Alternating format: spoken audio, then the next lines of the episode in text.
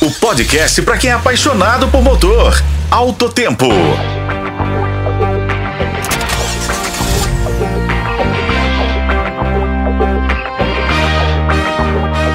Olá pessoal, bem-vindos ao Alto Tempo, seu podcast automotivo favorito.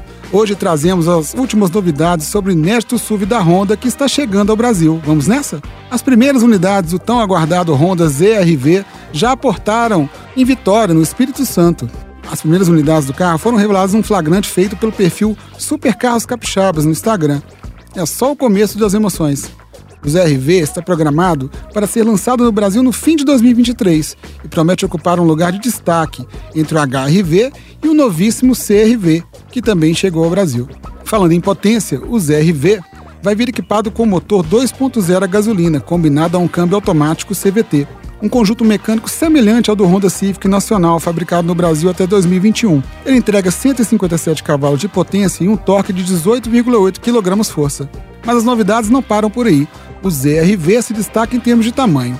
Ele mede 4,57 metros de comprimento, superando o Jeep Compass e o Volkswagen Taos, que tem 4,47 metros de comprimento.